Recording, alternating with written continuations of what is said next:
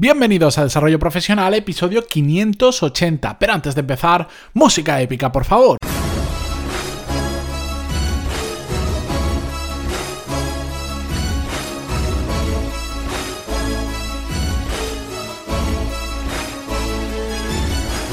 Muy buenos días a todos y bienvenidos a Desarrollo Profesional, el podcast donde hablamos sobre todas las técnicas, habilidades, estrategias y trucos necesarios para mejorar cada día en nuestro trabajo. Como habéis visto en el título del episodio de hoy, vamos a hablar sobre cómo liderar personas he sido políticamente correcto y he puesto complejas, pero tenía que ponerlo entre comillas porque vamos a hablar de personas complicadas, de personas, lo que se dicen, jodidas, de estas que no hacen más que ponerte palos por el camino. Bueno, pues de ese tipo de personas, porque aquellas que funcionan bien, que trabajan bien, que son grandes profesionales, son fáciles de llevar, son fáciles de trabajar con esas personas, pero las que no, se hace muy complicado. Y lo vamos a hacer además a través del caso que me envía un oyente, que desde aquí le envío un fuerte abrazo. Él cuando lo escuche lo reconocerá. Me vais a permitir que, bueno, pues ya sabéis que muchos de vosotros siempre queréis que, eh, que no diga datos, por si os puede causar algún problema en el trabajo. Así que el, no os voy a leer el email 100% tal cual él me lo envió. He tenido que retocar algunas cositas para ocultar la empresa y exactamente su puesto porque es muy particular y, bueno, se le podía reconocer pero el email es el 95% de lo que me envió. Así que os lo leo y pasamos directamente a las dos preguntas, las dos cuestiones interesantes sobre liderazgo que nos plantea. Dice así, hola Matías, lo primero de todo, felicitaciones y a disfrutar del tiempo libre merecido. Bueno, esto es la semana pasada que me tomé unos días. Grandes podcasts los tuyos, me tienes bastante enganchado. Ahora te comento mi situación que creo que puede ser interesante para desarrollar un podcast. Pues aquí lo tienes. Soy ingeniero y trabajo en una gran empresa aeronáutica. Mi trabajo eh, consiste en hacer que otras personas hagan cosas, proveedores, funciones internas de la empresa, etcétera, para mejorar de forma continua la situación. La pregunta es, ¿Cómo podemos hacer para influir positivamente en las personas y que tomen acción de lo que yo les digo? Es muy frustrante constantemente tener grandes ideas, pero necesitar de otros para llevarlas a cabo. Y la segunda pregunta relacionada con esto es, una vez eh, que dentro de esas personas a influir tenemos un stopper, aquel que niega todo. ¿Cómo revertir esta situación? Lo he intentado desde el lado positivo, pero es imposible. La única opción posible que veo es escalar el problema a su jefe. Saludos y muchas gracias. Muy, muy interesantes tus podcast. Bueno, muchas gracias a ti por, por escucharlo y por tus palabras, pero vamos al grano, que sé que es lo que queréis escuchar. En la primera pregunta os la recuerdo, dice, ¿cómo podemos hacer para influir positivamente en las personas y que tomen acción de lo que yo les digo? Es muy frustrante constantemente tener grandes ideas, pero necesitar de otros para llevarlas a cabo. Claro, aquí lo que nos está diciendo es, mm, en cierta parte le toca liderar un área de la empresa, le toca llevar la mejora de la diferente cadena de producción de la empresa, pero no son necesariamente gente propia de su equipo y eso hace que todo se complique un poquito más. Por supuesto, para dar una solución súper concreta habría que conocer muchísimos más detalles y lo idóneo para dar mm, con la solución perfecta sería trabajar con el equipo entero y ver la situación real. Pero bueno, dentro de la información que tenemos, lo que yo diría es que todo depende muchísimo del plazo en el que estemos mirando. Eh, si lo que queremos es a largo plazo mejorar ese liderazgo, aunque no sean personas de su equipo, está liderando otras personas porque tiene que hacer que la empresa mejore, a largo plazo lo que mejor funciona en todo esto es la confianza que tengan en ti. Y la confianza, todos sabemos que es algo que se, se destruye muy rápido, pero se crea muy, muy poco a poco. ¿Cómo? Simplemente haciendo las cosas bien durante mucho tiempo y demostrando resultados. Cuando una gran mayoría de las cosas que haces las haces bien y obtienes resultados, la, la, gente no es tonta, la gente se da cuenta y va diciendo, bueno, si lo dice esta persona, pues para mí eh, tiene toda mi confianza porque suele hacerlo bastante bien. Entonces la gente deja de poner tantas barreras o deja de ser tan reticente, perdón, a hacer algunas cosas que si no nos conocen o no saben cómo funcionamos, etcétera, etcétera, pues que a veces se complica bastante la situación. En cambio, si lo que queremos es que a corto plazo, pues decir, vale, a largo plazo lo tengo claro, voy a ganar confianza, voy a hacer las cosas bien, etcétera, etcétera, pero tengo un problema ahora que quiero resolver ahora. Entonces, a corto plazo, una técnica que para mí funciona extraordinariamente bien y simple como el mecanismo de un botijo es involucrar a las personas en el proceso.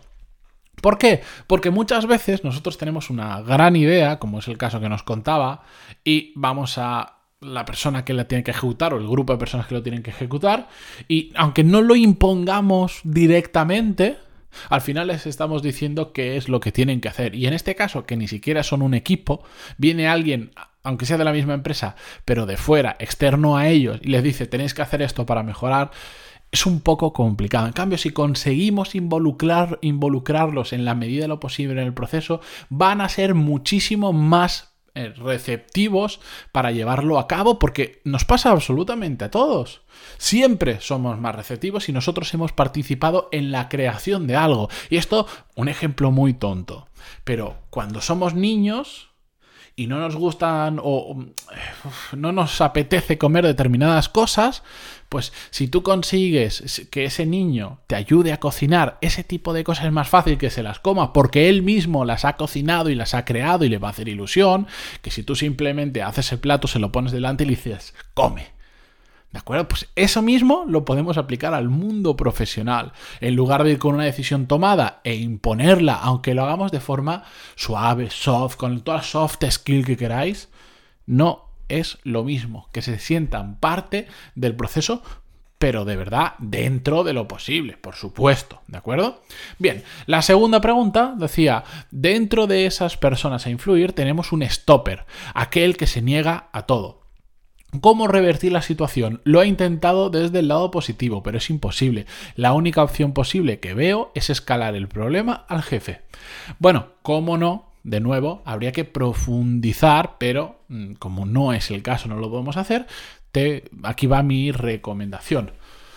Para mí, en estos casos, lo que hay que hacer es actuar con mucha determinación. Si lo has intentado todo, de todas las maneras posibles y la situación no cambia, sin ningún tipo de problema, mm, crees que es necesario escalarlo y subirlo a, su jefe, hazlo sin problema. Mm, a veces esto nos da bastante reparo hacerlo porque nos da la sensación de que somos como, como chivatos. Pero también hay que saber diferenciar entre ser bueno, intentar hacer las cosas de buena manera, de forma suave, y ser tonto. ¿A qué me refiero? Que a veces nos pasamos de bueno por no quedar mal con nadie, somos los buenos, pero nos terminan tomando el pelo. Estamos en una empresa, estamos para mejorar, estamos para hacer las cosas bien, para trabajar, para mejorar como profesionales. No estamos para ir de plan de colegueo y llevarnos bien con todo el mundo, que ojo, si lo podemos hacer, genial, pero hay momentos en el que si hay alguien que nos está plantando un muro delante de la cara injustificadamente, constantemente, se lo pedimos de mil maneras, de forma eh, políticamente correcto, entendiendo, eh, haciéndole razonar todo lo posible por qué tenemos que hacer esto y no aquello, si aún así no cambia, sin ningún tipo de problemas y con absoluta determinación tomar las medidas que hagan falta. En tu caso es escalar el problema a su jefe hazlo sin ningún tipo de remordimiento. Le has dado todas las oportunidades posibles, tú vas con una mejora, no te hacen caso y al final, ¿tu trabajo cuál es? Tu trabajo no es quedar bien con la gente, tu trabajo es hacer que los procesos mejoren, por, lo que me describía en el email. Bueno, pues tienes que conseguirlo de la mejor manera posible, pero si hay un muro y ese muro no se quiere quitar, mm, tíralo tú con firmeza. ¿De acuerdo? En mi caso, eh, yo me he encontrado con varias situaciones muy parecidas y he hecho mm, de todo con esas personas. He empatizado hasta puntos que, ya casi irracionales. Lo he razonado mil veces con esa persona para que entendiera de forma lo más objetiva posible por qué teníamos que hacer ese cambio. He hecho mil cosas, pero hay un momento en el que tenemos que parar y entonces ponernos firmes y tomar una decisión. Decir, mira, yo te lo he explicado de todas las maneras posibles. He tratado de entender también tu postura, pero esto lo tenemos que hacer así y punto. Y a veces nos tocan hacer cosas que no nos gustan, como en este caso escalarlo a un jefe. A veces nos toca mover una persona de un equipo a otro. A veces nos toca incluso deshacernos de una persona porque es un porque porque sabemos que no va a cambiar y es necesario que cambie, pero si no se adapta, lo siento mucho, la situación es la que es.